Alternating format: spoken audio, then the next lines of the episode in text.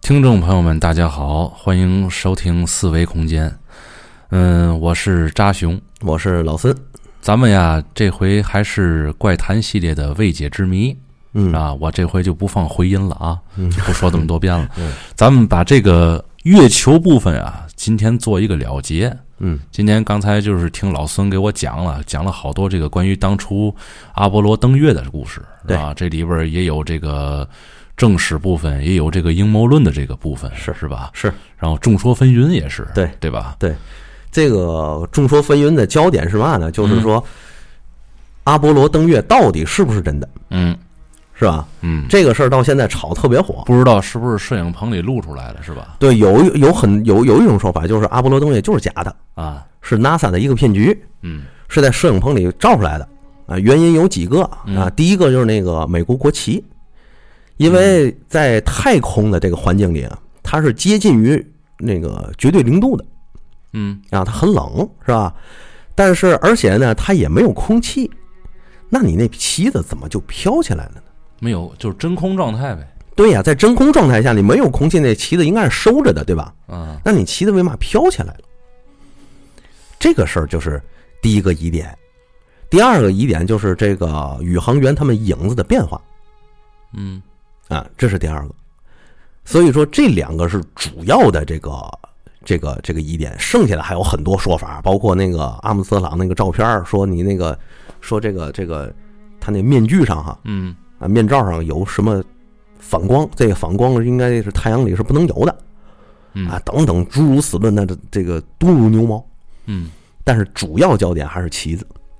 主要焦点是旗子。对这个因为是嗯我我理解的是是是什么呢？就是说那个、他在宇宇宇宙当中的这种状态啊，嗯会有可能是在像在水里的那种状态吗不会，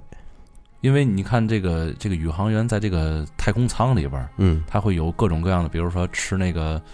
那个那个液态食物啊，啊或者是抖一些毛巾什么的。啊，你看他那个也会飘啊，对啊，但是他那是无重力状态，嗯，你看无重力状态那水，嗯包括那流质的食物，嗯他们都会呈现那个原状，嗯，而且这个圆是绝对的圆，嗯就是在咱地球上做那个滚珠或者轴承啊，嗯，它的这个圆不是绝对圆的，但是嗯在宇宙的失重状态下，它就是绝对圆，液体就是绝对圆，绝对的圆嗯啊。这个对于工业来说是一个巨大的好处嗯啊，减少磨损呐、怎么怎么样，咱就不提它了。啊，但是这个有人也据此来说，因为你里头没有空气，对不对？对啊呀、对吧？那你那个旗子你怎么就是飘的呢？也就是说，必须得有空气的流动，这个旗子才有飘的这种可能。哎，对，大家各位听友可能也都见过那个照片儿，嗯，著名阿波罗登月照片儿。嗯嗯那旗子反在那儿之后，它不仅是展开的，而且底下还有一个飘动那个褶儿，哦就跟咱那个升旗那个抖那一下那是一样的，啊，就那个感觉。很多人一看这就是假的，假的，假的假的。啊，拿他骗我嗯，啊！其实咱没登月，哎，他有可能其实呃考虑到这一点了，为了让自己这个锅区更显眼儿，他拿那个铝合金做了一面锅， 有有这可能你还别说，啊。他为嘛说这个这个论点靠不住呢？这是这这个，你还真说对了。是吧？但是它不是铝合金啊，啊，它是一种特殊的材料。啊嗯这种材料呢，它当然也有自己的延展性。其嗯实咱仔细的去看这个阿波罗登月的照片儿，嗯就能看出来，它的旗杆设计是很巧妙的。嗯它那个旗杆不是咱这种就一根杆儿，它那种旗杆是 L 型的，嗯它上头有一个很细的伸出来的横着的一个小框儿，嗯那旗子是挂在那个框儿上的，嗯就跟咱那个那个 L 型那窗帘儿是一样嗯嗯啊。那个这个在靠墙那儿嗯哎爬起来，然后有个杆儿给它展开，这样的话这个旗子不就展开了吗？嗯但是底下那个褶是什么意思呢？那个褶是这个那个宇航员啊，就是阿姆斯特朗他们嗯展开这面旗子的时候，它会会有一个力的作用。在宇宙中，还是力学，还是还还还是这个符合定论的啊，嗯嗯有这个力学作用，所以它会出现这个褶儿。嗯但是因为它没有空气，所以这个褶儿会存在很长时间，嗯啊，而且它当时那个月球的重力又很小，是是吧？所以它这个褶儿的持续时间就更长了。所以说这个旗子为什么能展起来，就是因为这个。嗯不得不说，NASA 是在这个事儿上是做了很细的工作的。嗯啊，不然的话，这个当时 NASA 也就是纪录片啊，NASA 他们内部人就说，当时那个试验的时候，就是说我模拟那个月舱登月，嗯在那种重力条件下啊，在那种没有空气的条件下啊，真空条件下，我们这旗子往那儿一放，就就就就是那个折叠的状态，这样的话是不可接受的，因嗯为我们要彰显美国主旋律啊，那肯定的啊，我们占领月球了，不能说那个搞了半天这个事儿，结果一旗杆毁儿毁在一个旗一毁在一面旗帜上边啊，儿，是一吧旗？杆儿。所以 NASA 当时就想，这个从那个旗子的这个材料嗯到这旗杆儿的设计，都是下了一番心思，才能展现出现在的这个给我们现展现的结果，嗯是吧？而且现在咱不也是这个登月了吗？咱嗯首次登月到月球的背部，嗯，是吧？最一开始前几年的时候，那个玉兔、嫦娥登月的时候，咱们是在月球表面登月的，就正面登月的。嗯在飞过月球的时候，咱们也是在扫描月地，嗯中国就当时真拍下照片了，就发现了当时阿姆斯特朗他们当年登月的遗迹，包括脚印儿、哦，着陆区，啊，他们走过的路径和 NASA 那个放出来的这个这个这个这个资料是完全吻合的，嗯对吧？所以说，如果 NASA 没登没没登过月，还能有这些遗迹，这个事儿才有趣儿呢。这这个事儿也就不有趣儿了， 这个事儿就另一种有趣儿了。这这真是大黄蜂搞的啊！哎，对，没错儿，没准儿上面还真有赛博坦、方舟号是吧？御那个御天敌是吧？你说哎，对对对。 所以当时这个这个还有一个就是影子的事儿，嗯这个影子很多人说这个不正常，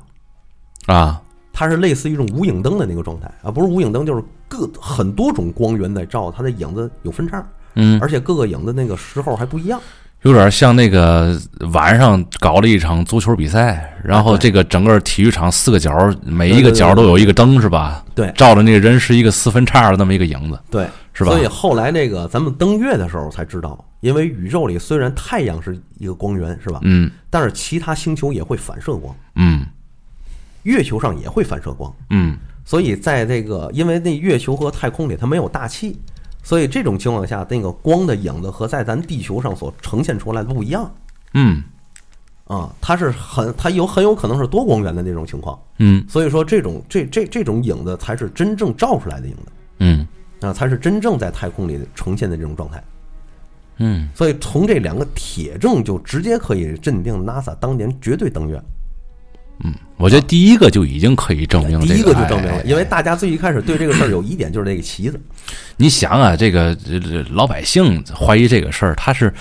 呃以以以自己对这个旗子的这种认识，然后再去，你那航天局那那都是吃干饭的嘛，啊，对，他们那旗子那材料那能是和你和你每天生那国旗那材料是一样的吗？对对不对？这个事儿就跟那个其实这种心态啊，嗯我我也特别喜欢，啊就特别好玩儿，啊，就跟前就跟前两天那个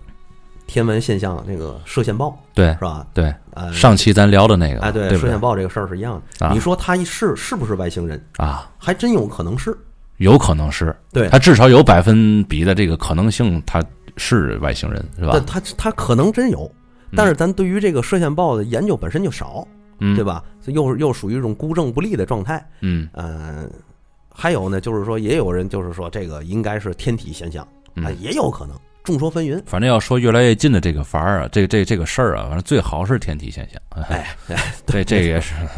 没错，啊，虽然有很多人在说啊，我这个这辈子要是能会这个死在这个地球毁灭这个末日这个上面也不错哈，然后有对很多消极情绪是对，吧？所以说很多当时也有咱那个那个节目播出去之后啊，也有旁边身边的朋友问我这到底怎么回事儿，嗯，我说真不知道，我说我也不是天文学家，没法说，哎，对就是我说天文学家也不知道，哎， 就很有可能是外星人，也有可能不是啊，对大家就是开脑洞吧，我说你们怎么想，这这事儿才有乐呢，嗯，这才是他的乐趣源，也许这个旧日支配者回来了是吧？，哎。而且很多科学家呢，他也他也喜欢这种方式，包括嗯像那个阿姆斯特朗啊，那阵儿采访的时候就问他们，你们到底登没登过月？阿嗯姆，斯特朗说：“我们登过月。”我觉得阿姆斯朗听这话应该觉得很无聊啊哎，，没有 无聊，阿姆斯特朗非常高兴，知道吗？我都忙活半天，就冒着生命危险上去了，没有你没有妈怀疑我，我操！没有，阿姆斯特朗对这个事儿还是还是感觉很有趣儿的。嗯就是很多科学界他们是有一个共识，就是嗯说越有这种谜团越好，它能启发你。有质疑才有进步嘛。哎，有第一个有质疑，我们有进步；第二有质疑的话，引起大家的广泛关注，这个我们这个科学就可以普及，嗯是吧？所以说这个这个事儿，其实科学家做的很对。啊，NASA 嗯那个也是从也是正面辟谣过，但是它的辟谣力度从来就没有那么大，嗯它就是为了让你们能够关注这个事情。嗯啊，普及这个知识，直到有一天你们真的这些人都了解了，你们就知道我是真的登过月的嗯啊。这个时候我的目的也达到了，嗯是吧？所以说，当时阿姆斯特朗他们登月，从那个照片上和旗帜上，咱们是可以看出来，他们是真的登过月的。嗯还有就是，为什么当时他们登完月之后，所有国家，包括苏联，都是认定阿姆斯特朗他们，包括美国人是真的登月了呢？嗯是因为那个阿姆斯特朗他们带回来了很多月球的岩石和土壤的标本。嗯美国为了证明自己那个登月的真那个真实性，用这些标把这些标本分发给了当时世界上很多的国家，嗯包括苏联呐、中国呀、都收到了这样的标本嗯啊，都收到了标本。那有些人对这个事儿也质疑，就说这个没准是美国自己喝成了土或者怎么说的，这个咱们就没有理论依据了，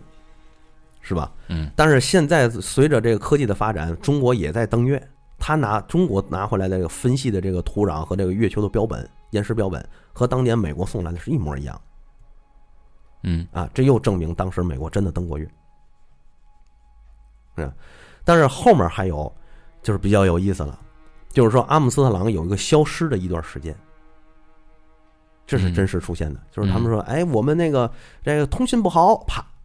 断掉了。嗯这个在《变形金刚》里还有这个桥段，《变形金刚》里这桥段之后，他们关掉通信器，就开始执行了真正任务，啊，探索方舟号，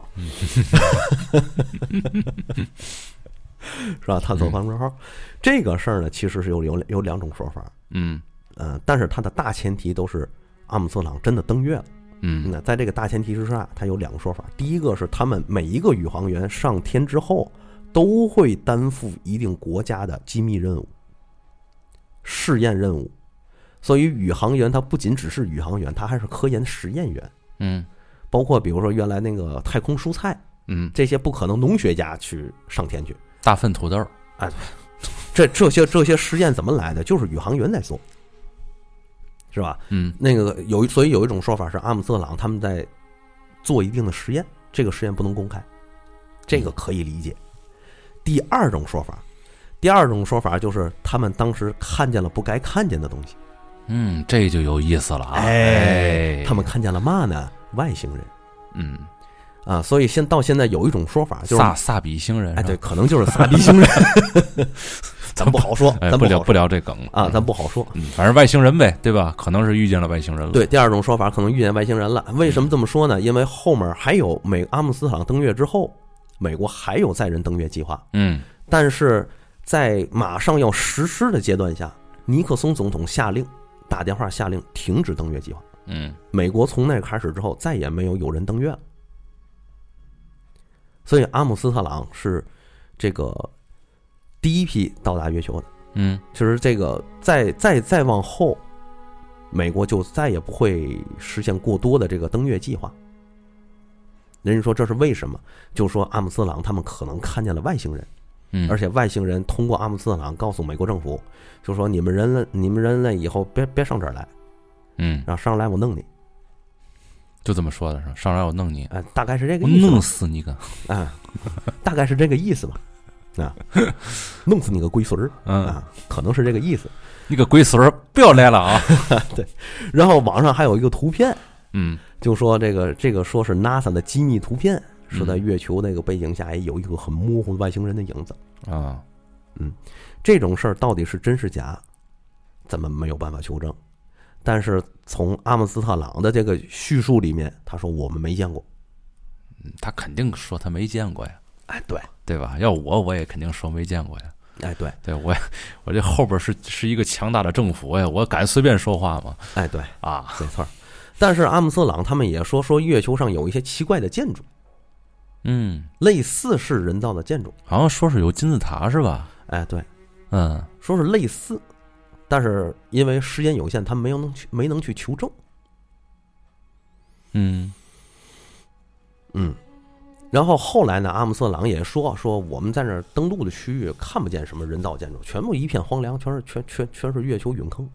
嗯嗯，所以这个事儿你说是真是假的，咱也说不好。但是现在这个，毕竟很多科学在那个探测月面也发现类似，好像这个月球上有人造建筑的影子哈。嗯，哎，咱说不好这个事儿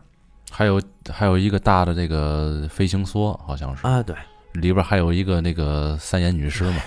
啊是嗯哎是嗯嗯，这个事儿是真是假，我个人这个倾向于它是假的。反正看过这个视频啊，嗯感觉反正是真真的是，哎，啊可可信度还挺高，然后有的时候感觉啊，我宁可相信它是真的，咱嗯俩正好不一样啊，我希望就有一点这个能让我发挥想象力的地方在在哎这个，但其实对于我个人来说，我是相信有外星生命的，嗯而且我相信有高等外星生命，就是有智慧的外星生命。但是，我希望能够拿出一个真实的证据来，嗯因为这个事儿要真有，政府想瞒也瞒不住。你想，我一直在想一个问题，有的时候啊，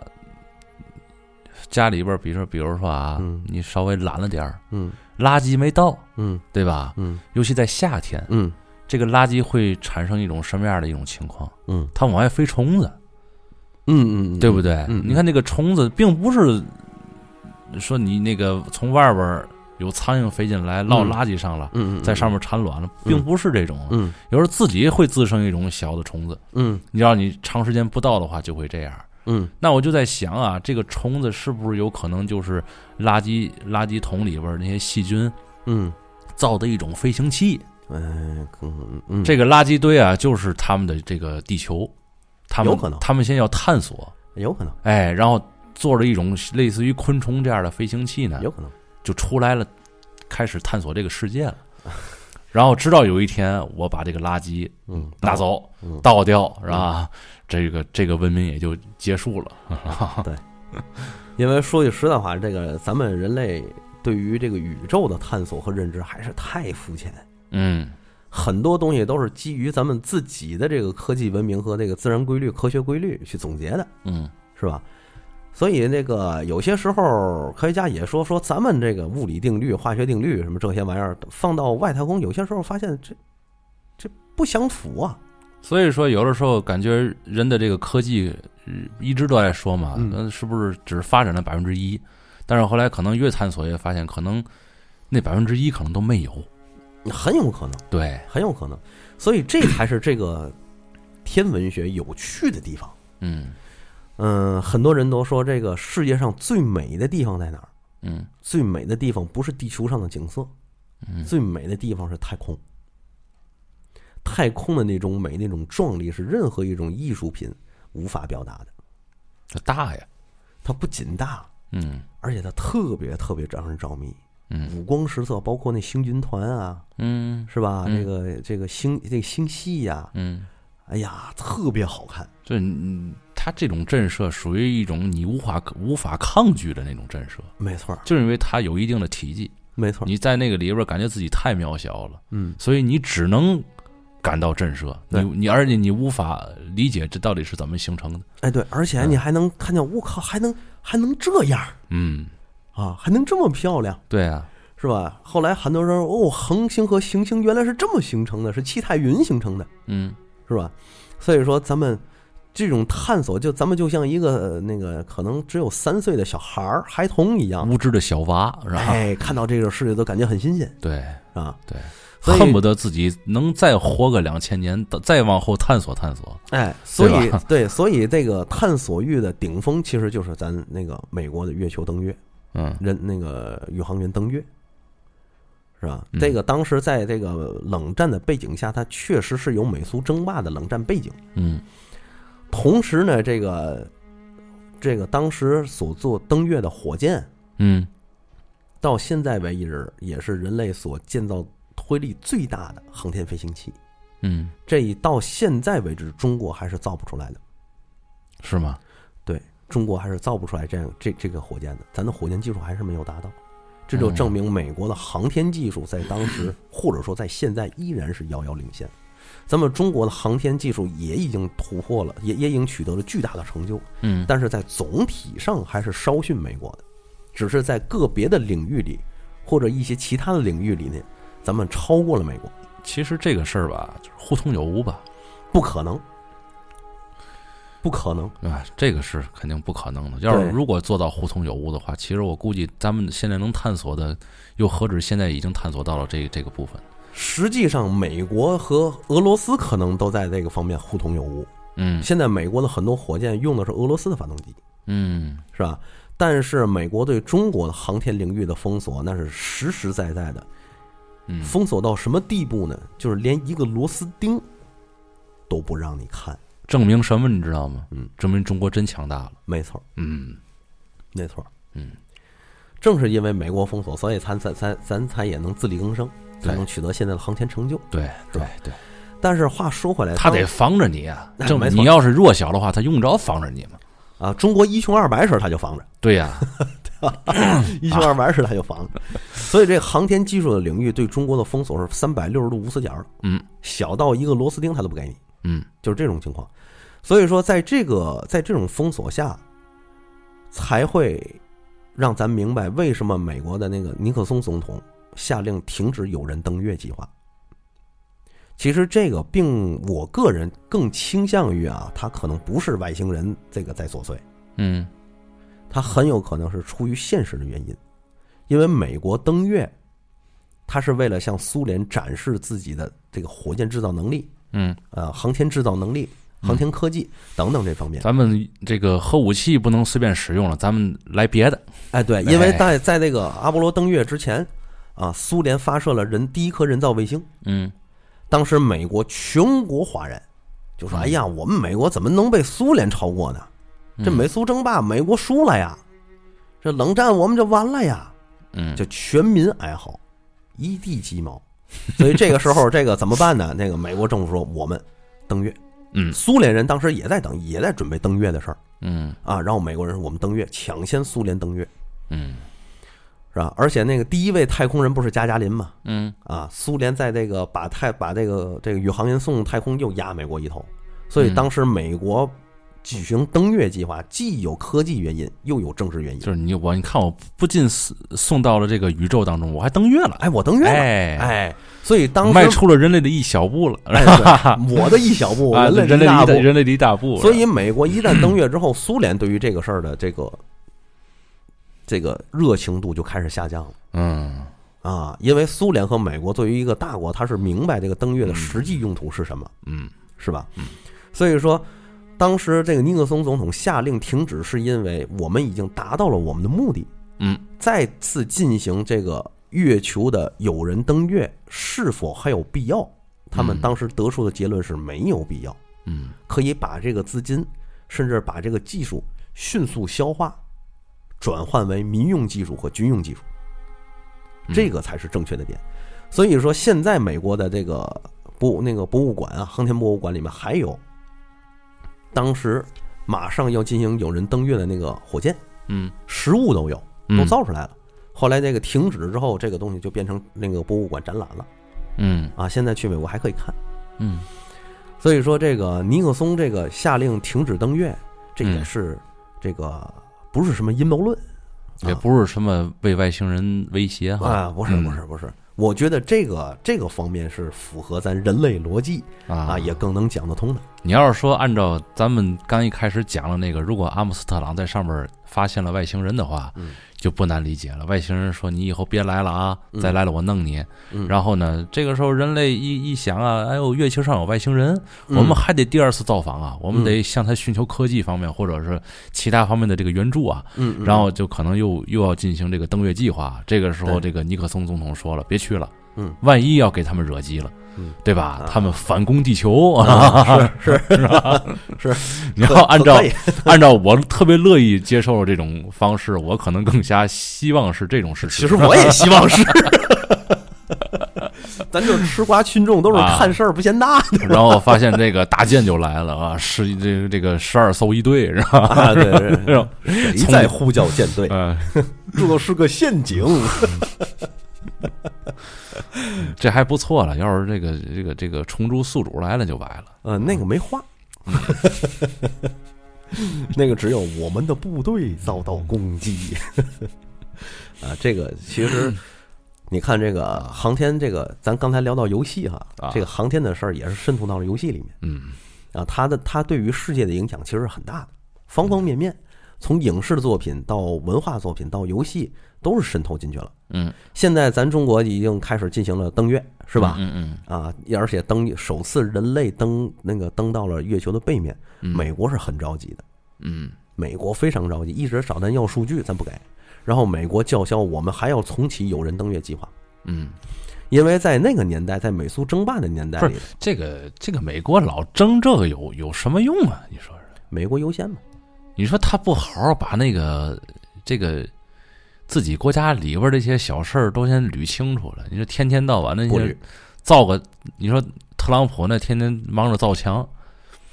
对吧这个其实是根据跟美国的这个国策是息息相关的。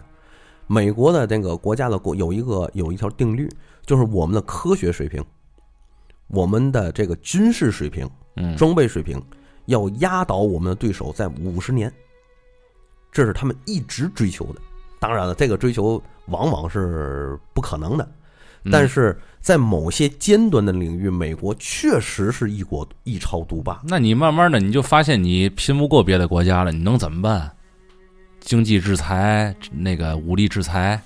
对，所以说现在为什么华为啊、中兴啊这样的这样的企业啊，啊遭到了美国全方位的围围堵，说白了就是政治谋杀，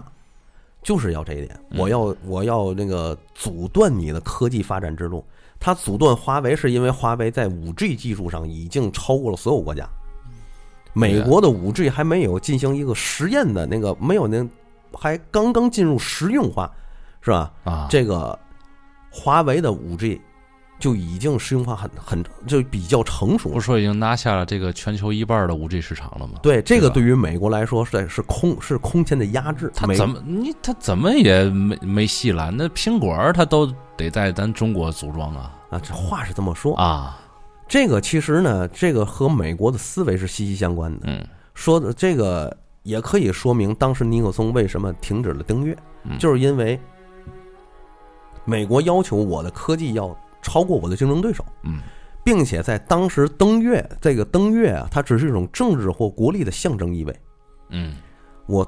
再次进行登月，嗯没有什么实际意义，因为苏联也可以登月。嗯那么它要抢占的是什么呢？是抢占的近地轨道的空间，也就是说，现在咱的卫星嗯所所所所拥有的轨道，嗯在现在卫星的轨道里头有百分之八十多还是美国人的。嗯现在那个地球上飞的众多的卫星，数以万计的卫星里，有一大半是美国人，百分之八十可能都是美国人。嗯啊，因为苏联的这个原来苏联的卫星开始往下掉，美国卫星往上补，所以美国的这份额一直在涨。这就是星际战争了。对它占对有吧这些轨道，就意味着我有轨道，你不能用。他说那轨道是他的，就是他的，对，因为我因为占上我了，因为我的卫星已经站在这儿站着了。对我我占上了。对，在这种情况下，比如说我中国也要发个发射一个气象卫星，啊那么气象卫星我许可能是这个也需要一个和美国类似的轨道。嗯那美国已经占了，我怎么办？我只能去规划其他的轨道。这对这就对于咱们来说是一个阻碍，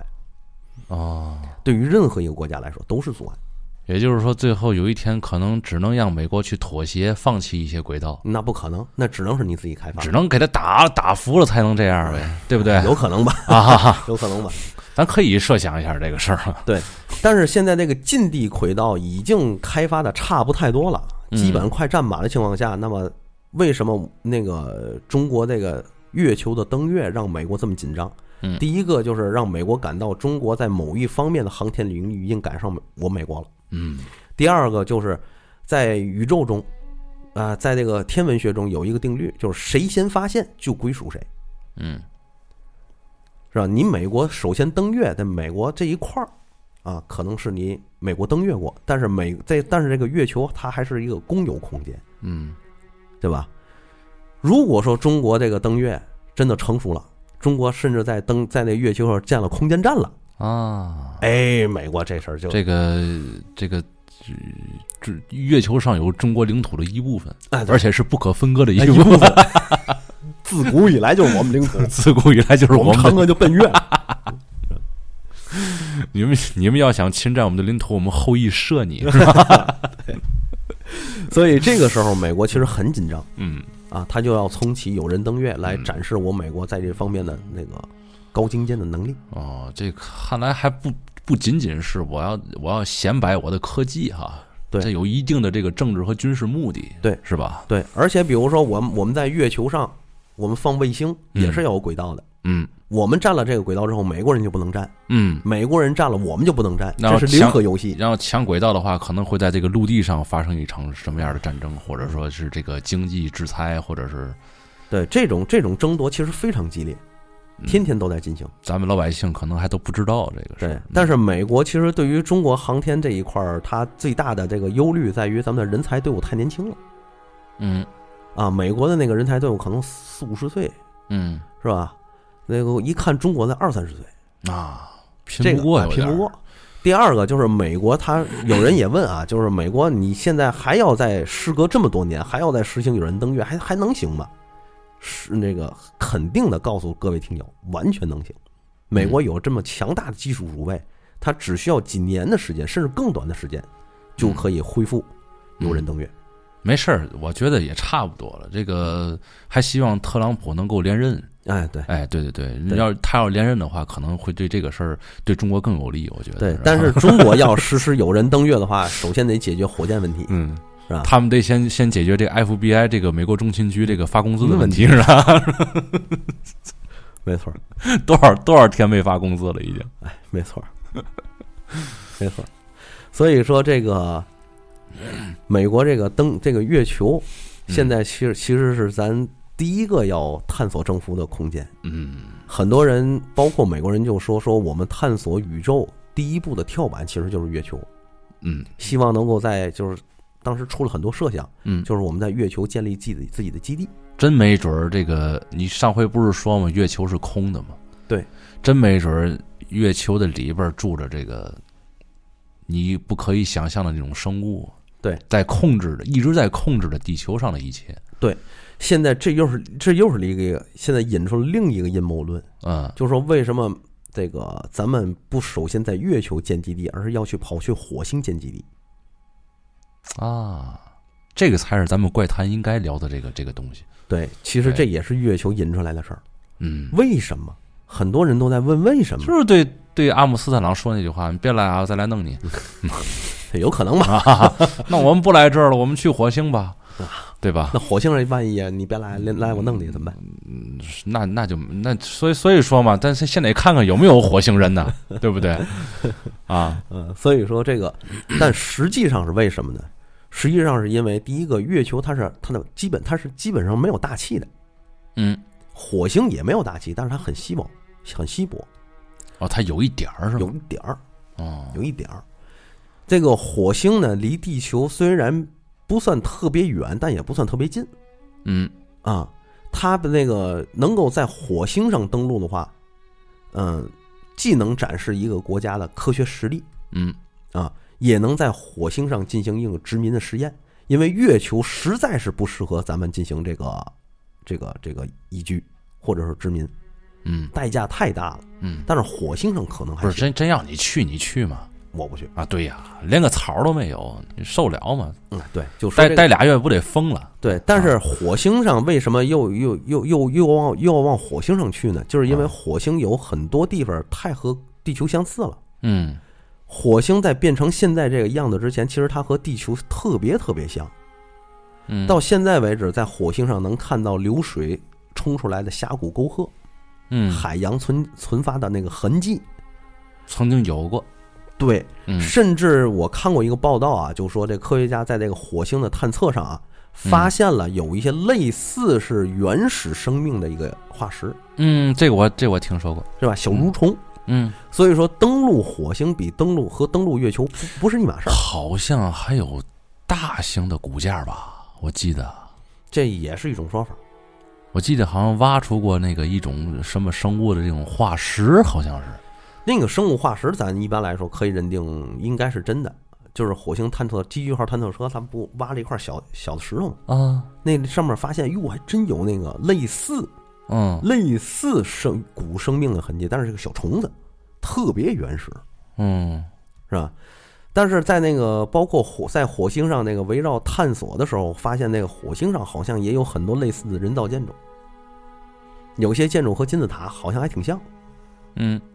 哎，这个也是一个非常有趣儿的事儿。所以移民火星、探索火星是现在一个那前几年很热的话题嗯，啊，现在其实也在准备。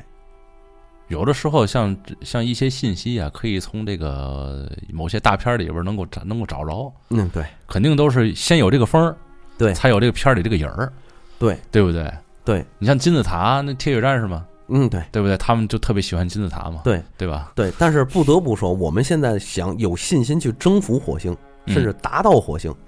就是因为我们这个人类征服过月球。美国的，包括阿姆斯特朗是真的登上过月球，所以有了这样的技术储备，嗯包括科技发展，我们有信心，现在不仅能上月球，我们还能上火星。嗯等我们到达了火星，我们有可能就去就会去探索太阳系的另一个行星，嗯，有可能是反正木一点点儿往外往外一走，点点我对往外扩散。一点点往外走。也许对有一天再走着走着，发现啊，咱们步子可以迈得更大一些，对，比如说一年迈个这个三十多亿光年哎，对吧一脚油哎门，我五十亿光年过去啊，我我这这可以这样，我觉得这可以不这说现在不有这个虫洞吗？对，对不其实，对？所以现在很多科学家为什么对这个射线暴挺感兴趣，就是因为射线暴它到底怎么发出来的不知道，嗯，这射线暴到底用什么样的途径到达地球的不知道，嗯，啊，都很有趣儿，对啊，是吧？其实包括这个很多这个那个天文学家和物理学家，嗯啊，也能联合去在太空中做一个探索。他们探，他们联合起来的机遇，就是因为我那个登月之后，嗯，人类发现单纯的天文学或单纯的地球的物理学不足以使我们了解宇宙，嗯，所以以又有一个单独的学科叫天文物理。就是狭隘物理学嘛，咱们地球对上说只能是用这种词儿来形容咱们现在的科学这种方式。哎，对，这个就是天文物理嗯啊，因为现在咱们在地球上很多物理还是还是没有得出一个真的结论，比如说这个电波，啊，电波这个事儿很有这个咱司空见惯哈，嗯但实际上细这个电波这个事儿细思极恐，嗯它电波它既是一种波，它又是一种粒子，所以波尔就说它有波粒双重性。嗯用白话说是什么意思呢？就是说你看见这个波的时候它是波，我操，鬼拍气功哈，对你看不那不是你看不见这个波的时候它是 波嗯啊，你看见它的这个波的时候它是粒子，这就这个冲，它和那个手榴弹爆炸之后那个冲击波、啊那不个一样波不是一个不波一样是吧？这个啊用咱白话说啊，就嗯相当于你媳妇儿嗯，啊，你媳妇儿去这怎个么非得拿这个白话呢？啊，就说那你说我媳妇儿怎么着吧？啊，你你媳妇儿去生孩子，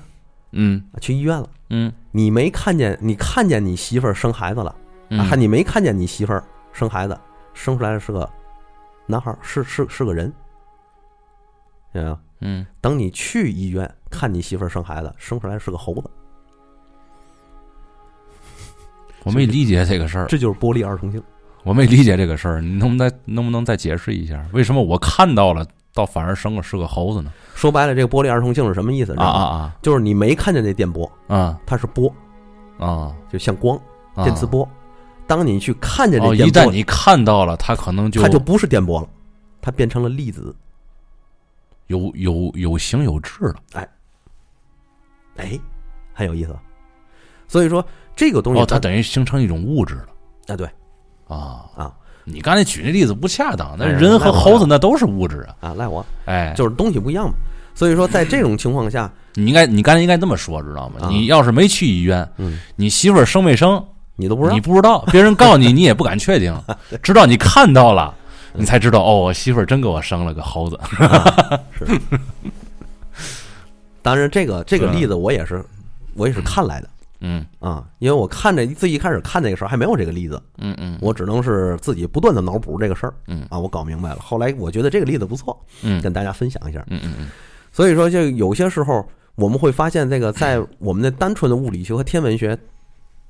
我们这个结合起来没结合起来之前，我们无法理那个了解更好的了解宇宙。嗯所以就是因为登月了之后，嗯嗯我们对太空的探索逐步逐步认知，逐步扩展、逐步深嗯入，所以才出现了天文物理学。而且发现就是说每一个星球的这它这个引力的这个磁场还都不同，没错儿，是吧？你你你你你这个，你说这牛顿在地球上发明了这个这个这个发现了这个引力嘛，嗯或者叫牛顿定律嘛，嗯嗯你到了月球上可能就不适用了。对啊，月球上这个苹果可能就砸不到他的脑袋上，可能就飘走了。那当然了，这个苹果砸牛顿脑上，这个在历史里是不存在的，哦，这哦这没没这事儿是吧？没这事儿，没这事儿。那他妈谁说的？嗯、这是骗了我那么多年，啊我操！这我记得啊，好像是一个小说家写的，是一戏剧家写的，我忘了。哦，啊这个关公拿那个八十八斤那大刀就变成真事儿了，是吧？啊，，对对对。就有点这类似于这种感觉，是吧？嗯但是这个，咱们那个登陆月球之后，嗯，咱们会发现，咱们用地球的时间去衡量其他星球的时间，这个是只能是让人类更好的去有一个度量衡，去理解其他星球。嗯但实际上，这个时间是不存在的，嗯因为重力影响时间嘛。月球上的时间很可能过得和和地球就不一样。对，这个就是人类从三维空间迈向四维空间的这么一个跳板，就是时间时间线。啊，对，因为爱因斯坦也说嘛，时间是假的，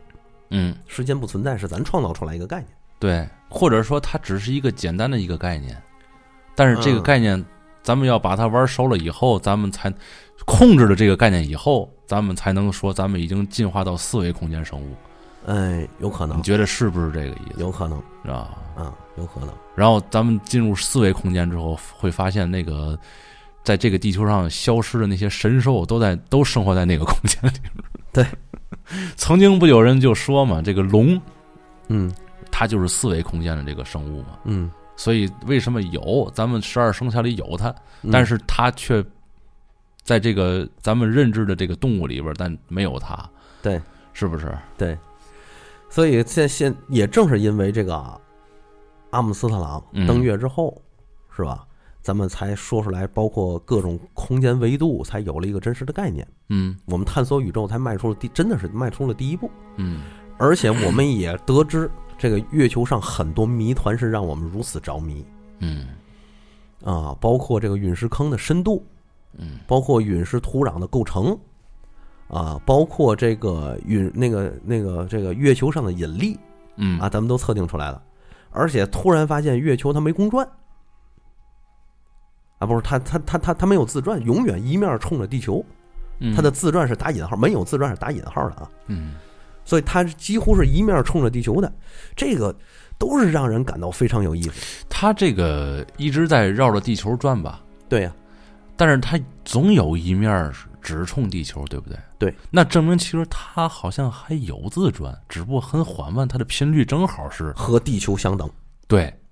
它这等于个它是有自转的，对，要不然呢？的话，它要是没有自转，它肯定有一面儿是背面儿，它肯定朝会会朝向咱们，对对不对？对，所以说它的自转正好和地球相等。嗯，我说那相等不不是说真正的相等啊，嗯就是说嗯对对对对，正是因为这个相等，所以它的这个月面，它的正面永远冲着咱，背面永远咱看不见。对，这个在基本在这个天体里面啊，啊这是蝎子粑粑独一份儿就咱已知的天体里，啊，已知的天体里是蝎子粑粑独一份儿。或者这个其实，咱们再大胆的设想一下，嗯因为咱们不是说过吗？在月球上发现金字塔了吗？嗯咱们就说这个是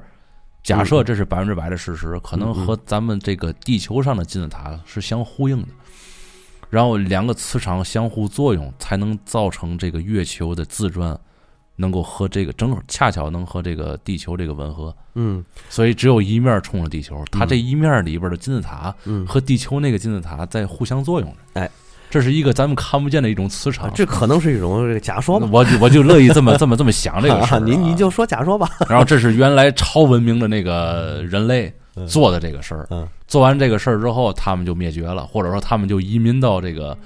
这个月球上，到月球的这个这个这个这个这个地心去活着去了。嗯，是吧你看啊，正是你还还有嘛说法知道吗？嗯，就是已经证实了，咱原来都说万物生长靠太阳对吧？嗯，实际上不是，对啊，实际上那个科学证实应该是万物生长靠月亮。你得你得看你是什么样的一种生命体，我觉得，嗯，对不对？这个月球对于地球的影响巨大，包括潮汐，对，包括这个季风，这些都是受到月球影响的嗯啊，那个地球的自转受到月球引力的影响，然后才造就了而咱且现在这个而且，其情实我觉得月球这个远和近呐、对于人的这个情绪也有影响。况怎么说？那为什么你看那星座学，嗯比如说你是这个白羊座，嗯我是金牛座，嗯对吧？嗯然后有一天就是这个这个星座为什么会有这样的性格，嗯对吧？为什么有的星座稍微的极端了点儿，在某些问题上面，嗯有些问题有些事儿上就是就是大大咧咧，嗯，对吧？我你说是是不是跟这个星体和星体之间的距离也有关系呢？这个哎，你你没法说这个事儿它没有关系吧？这个说不好，说不好，你说他怎么那么准？就是这个月份生出来的，好像都有点这个性 格，对，咱也不知道。咱也没法说这个，对对不对？对，你像希特勒就是白羊座的，对啊，对吧？而且在比如说在某一个星座里边，他艺术家特别多对，你像摩羯座政治家多，啊，对，他这这种性格，他符合这种干这种事儿的人呢，对这种事儿的人这个人群呢，对不对？对但是为什么就在这个月份生的，他就他就会诞生这种性格？对他可能是这两个天体之间这个距离，这个磁场一感应，嗯，让这个人赋予了这种性格，这谁也说不准，说不准咱就随便那么一说啊，这个嗯这个嗯，咱也没有深度的去研究过这个事儿，嗯，是吧？当然也有人说这个事儿是假的嗯，啊，也有人说这事儿真的啊，这个都有自己的依据，咱就不不不深挖它了。嗯嗯嗯，但是现在其实说这种星座这个事儿，从古代就从那个西方古代就有，那叫那叫什么一个组织？擎天剑是吧？反正我就知道黄道十二宫是吧？ 啊，所以说这个你咱咱咱咱看这个事儿，九星连月必有异象，是吧？哎，嘿啊嘿好嘛。 冥王哈迪斯要统治那个地面儿，所以那雅典娜要率领圣斗士保卫地面和平 来啊，着。对对对，没错儿，是吧？ 那肯定是有这样的这种传说，才有这样的这个文学作品嘛。对，嗯但是事实上真的是传说的话，我觉得还是月球可能真是传说。嗯你像首先咱刚才说的那些事儿哈，很多人就认为这个在天体力学里头，咱咱已知的里面，嗯这天体运行规律，这是这是月球是不符合规律的，嗯所以说很有可能月球内部还有可能是空的，嗯是吧？那么结合这些，就科学家就有推测，这种推测就是月球很可能是一个精密的人造机器，或者说精密的宇宙飞船。精密，对月球，你因为你是空心儿的，所以你不不应该有引力呀，嗯对不对？你不该有引力。但是阿姆斯特朗他们登月的时候，他们是跳着走的，有一阵儿嗯嘚儿嘚嗯儿跳的哎，有人还质疑过这跳着走这事儿呢，啊，这也是说他们那个可能是造假的一个原因之一，嗯是吧？说他们那个频率啊，各方面的不对，嗯说有点像是放慢动作了，嗯有这么一个说法，我记得是，嗯嗯，因为月球的引力其实和只有地球的几分之一。嗯所以说，他们在月球上行走，又穿着厚重的宇装宇那个宇航服是很困难的嗯。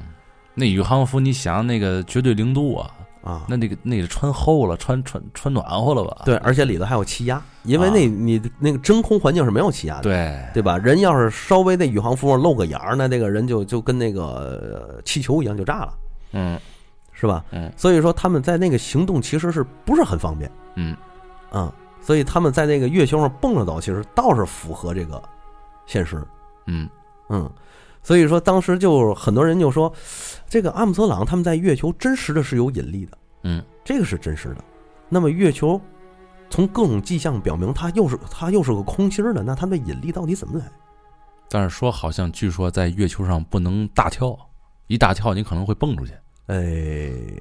这只是你只传能言小小幅度的蹦一蹦，是吧？这是传言，但是你要通是哈一使劲儿出去了就嗯但是通过阿姆斯特朗他们登月来说，这个事儿应该不存在嗯嗯啊。他们那个蹦不可能是悠着蹦，他们肯定使劲儿蹦，嗯嗯嗯嗯嗯嗯是吧？所以说，这个引力月球的引力之谜嗯也是很让人感到有趣儿的。嗯这个这个谜团也是从阿姆斯特朗他们登月之后嗯才得出的结论。嗯，所以很多人就认为这个月球是一个精密的人造仪器，而且里面有一套仪器，它产生了一定的引力，并且用这个引力作用在地球上，对地球施加影响。但是任何的一种仪器，它得有这个人力的维护啊，就是这不就说嘛，所以，哎，你看当初跟阿姆斯特朗到底谁跟他说过什么？啊，对，所以现在中国这个登陆越贝为什么受世界瞩目也在这儿？啊，这这这特别想看见点儿什么类似于这个大的这个水晶罩儿， 啊，哎然后里边有这个各种各样的人在里边穿梭着啊各种然后出来城市啊啊，出来然后出来一个巨大机器人，啪啊把那个微型车毁了，说啊真原始就包括好多人就说那个飞碟儿这个事儿，嗯，好多人说其实咱们说那是外星人嘛，嗯，其实那个可能是未来人，有这样一个说法，你知道，这个嗯飞碟儿这种东西就是穿梭时空的机器，就是时间机器，说白了，嗯未来的人，然后悄悄摸摸的造着一种时间机器啊，嗯来看咱们现在的人，嗯所以你看，这个按照这个人人们这个生活水平这个越来越高，嗯对吧？越来越懒惰的这种这种，就是人以后可能越来越聪明，但是肢体可能会越来越退化。嗯嗯，就是小灰人儿，嗯搁搁到未来的时候嗯，没跟对没跟这个这个没有跟啊，但是有这么一个说法，嗯好像就是人一直在被这个古代这个超文明控制的，其实是是吧？是，所以说实话，这个为什么宇宙里的事儿让人这么着迷呢？嗯，对吧？嗯，就是因为它都是未解之谜。对对对，你像那阵儿，咱那个第一次航天人，咱那个是翟志刚，嗯是吧？进入中国第一个宇航员，自主的宇航员嗯进入太空之后，他到现在就说，当时他在宇航他在那个飞行器里飞的时候，外面一直有一种声音，就哦好像是敲他那个敲那门儿的那个敲窗那声，噔噔噔噔，而且特别有规律，还特别有节奏。到现在为止，那声音是什么？搞不清楚，嗯，搞不清楚。可能是异形，是吧？嗯，不知道。啊，后来翟志刚还问过很多宇航员，有的宇航员听过，就是嗯想一下就完了、好像杨利伟也听过，对我记得他说过这事啊。就是是是杨利伟，杨利伟说的，对，啊你说对了，是杨利伟说的。哦，我哈我我说呢，这翟翟志刚是谁呀、 哎，我忘了，我忘了，嗯杨利伟说过。后来这个谁，这个这是杨利伟听到的这个声音。嗯后来他还问过很多宇那个宇航员，那个别的国家宇航交流，嗯有的宇航员说我们没听过这个，有的宇航员说我们也听过，但没你听的那么时间那么长。那有没有可能？呃，那要是要是小的这种这个宇宙颗粒，要是撞到这上面，也不会有那么那么高的频率是吧？嗯，频率很像是吧？是，而且那个很多宇航员在宇在空间中飞，在空间中飞行的时候啊，在宇宙中活动飞行的时候，他们往往都能看到类似人造飞行器在穿梭，在穿梭。这太刺激了。嗯，我记得原来很早之前我，我还看过一个一个报道，就说一些宇航员正在空间站里做实验，正生活，突然那边飞，好像有一个人造飞行器似的，就和他们平行了一阵儿。嗯，好多人都指着你快，你快，你们快看，你们快看那外星人儿！真是这么说的，外星人哎，你你亲眼见过飞碟吗？我没见过。我你还记得咱们这这个这种话题，咱做第一期的时候，我说过一次，我说我我亲眼见过一次，你真见过吗？我我我我不确定，嗯我不确定我看到了那个到底是不是这个，反正我觉得啊，要是说不明飞行物，嗯可能是最最最贴切的。嗯嗯嗯嗯我我当时我不是说嘛，我后来一会儿讲讲这事儿。后来那那期和第二期也没讲，我想现在我想说说、这个。嗯你说，说，你说说我有一回就是也是有去上课去嘛，啊，上课那个我给给别人上课啊，啊那个是就是前两年的事儿，嗯给嗯给给小孩上课去嘛。嗯然后我路过一个桥，然后我在天上，我我就当时我就往天上看，嗯天上有一个小黑点儿。哦这个黑点儿啊，你要说是个风筝嘛，哦，也不是就一个黑点儿嘛，一个黑点儿，你确定不是飞蚊症啊？不是哦。我觉得我当时那个眼，我是我是能看到这个远近这个空间这这这种这种东西的。哦，我我不是不是，就是远近的这个透视啊，它离我有多少米，我还嗯能嗯大概其能感受到。啊这肯定是个在天上飘的这么一个东西，哦但是它只是一个黑点儿。哦，我当时已经准备好拿手机拍了。嗯因为我你不可能，你你随时拿手机准备着这件事，对对对对吧？嗯我已经掏出手机准备跑，我觉得这可能嗯是一个这个我说我从小到大我没见过这东西。嗯然后我我当时也在想，嗯它有没有可能是风筝？但是我想不对，嗯风筝这个东西就是有人在桥上或者在哪儿放风筝嘛嗯，你在远处看见了。这个嗯我小时候老看，啊，所以它是不是风筝，我一眼能判断出来。嗯然后我当我拿出手机还准备这个调出这个照相功能的时候啊，哦这个黑点儿突然间变亮了。哟，这个黑点儿突然间变亮了，它那种亮是一种什么样的亮？就是突，你想白天，嗯白天天上有一个东西突然发光了，嗯，而且你还能看见它发光。其实你像嗯它的这种亮度肯定是特别大的，对它不像晚上，你知道吗？晚对上你好像有一个什么小灯突然亮了，你大老远都能看到。对但是白天要是有一种特别强光，对，它那种感觉就是好像那个，你知道咱们看那种电焊，嗯然后可能家大人都会捂着你眼睛，告诉你别看伤眼。对，它那种光的感觉是那样的，对，就这么闪了两秒钟，哦这个黑点儿就消失了。哦这个黑点儿是悬浮在天上的。哦，然后等我要准备要掏手机的时候，两秒钟嗯一个强大的一个光亮，嗯然后它就消失了。哦，我目到现在为止，这是我长那么大啊，就是说第一回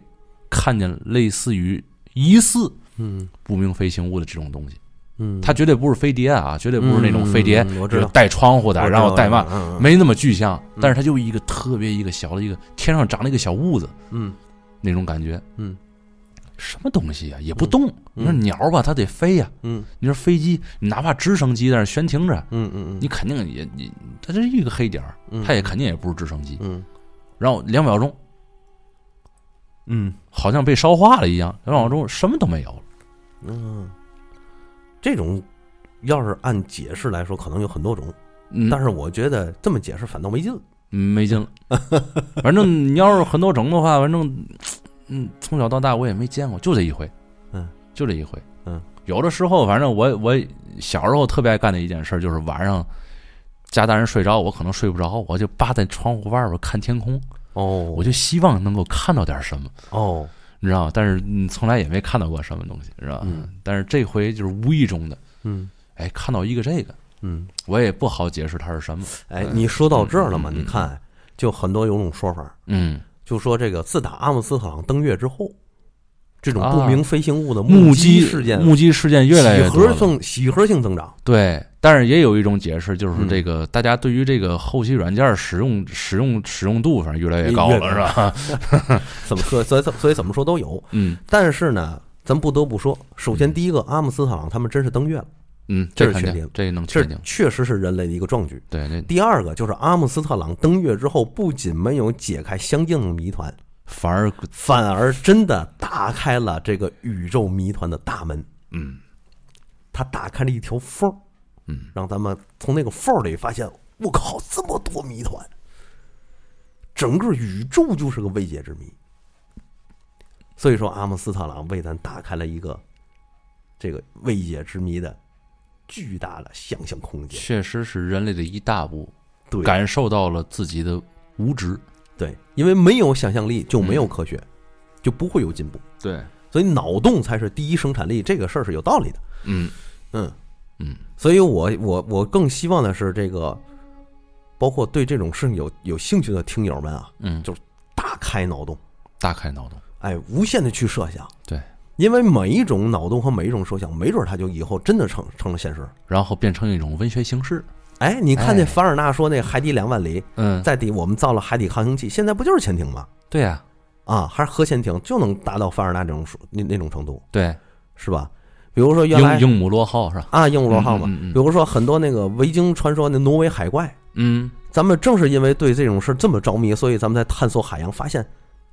好像真有啊。嗯，咱们下一期的未解之谜系列，咱们从这个宇宙或者说从月球上啊，咱们往海底，咱没们错探索一下。因为现，在人类来说，嗯，对海底的这个认知和了解，还不如对月球的了解多。对嗯，对，嗯所以，请听友如果有兴趣，啊，静待下一期《海底海怪嗯，未解之谜》。好，咱们这一期就到这儿，好，就到这儿，感谢听众收听，再嗯见。见。